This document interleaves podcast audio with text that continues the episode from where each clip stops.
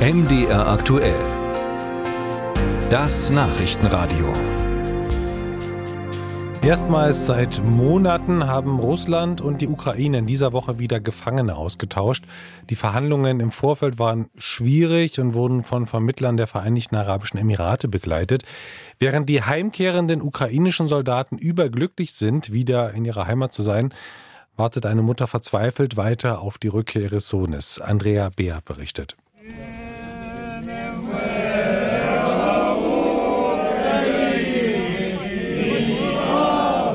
Sie stehen in der Dunkelheit und singen die Nationalhymne. Ein Teil der 225 Männer und fünf Frauen, die gerade ausgetauscht wurden.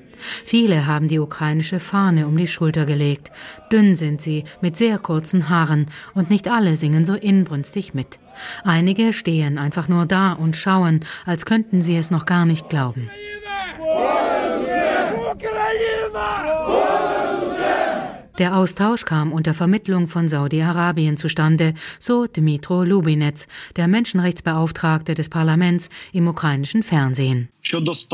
Der körperliche Zustand ist bei jedem gleich, nämlich schlecht. Sie sind erschöpft und sehr dünn. Ich denke, man sieht auch, dass sie viele Dutzend Kilo verloren haben.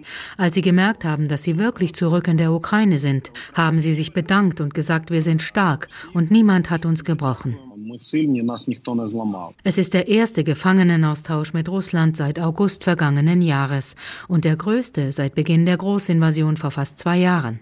Nach Angaben des russischen Verteidigungsministeriums konnten im Gegenzug fast 240 russische Kriegsgefangene zurück nach Russland. Moskau habe die Verhandlungen schwierig gemacht und blockiert, so Lubinetz.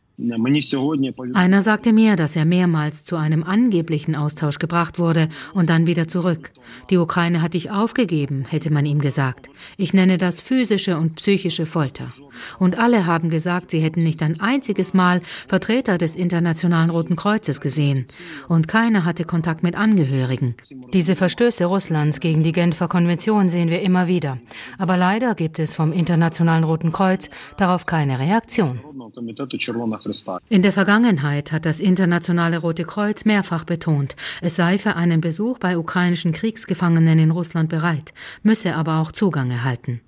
Das Rote Kreuz können Sie vergessen, winkt jedoch auch Olena Gangala ab.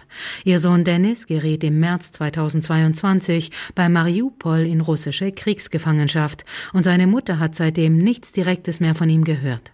Vor vier Monaten dann wurde Dennis Gangala in einem Schauprozess wegen Mordes zu einer lebenslangen Freiheitsstrafe verurteilt, vermutlich im russisch besetzten Donetsk. Mein Dennis ist nicht dabei, sagt sie traurig. Wir fahren zu Demos, machen Aktionen, machen Treffen.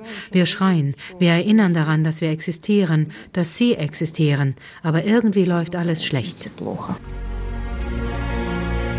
Ein Video der Grenztruppen zeigt mit dramatischer Musik unterlegt, wie die Ausgetauschten aus Bussen steigen, Rucksäcke erhalten, etwas essen, ihre Angehörigen fest umarmen. Seit dem Beginn der russischen Großinvasion konnten mehr als 2800 Menschen aus der Gefangenschaft ausgetauscht werden. Dieses Mal sind es Angehörige von Armee, Nationalgarde, Polizei und Grenztruppen sowie sechs Zivilisten. Mehr als 4000 Ukrainerinnen und Ukrainer sind noch in russischer Hand. Offiziell vermisst werden allerdings viel mehr.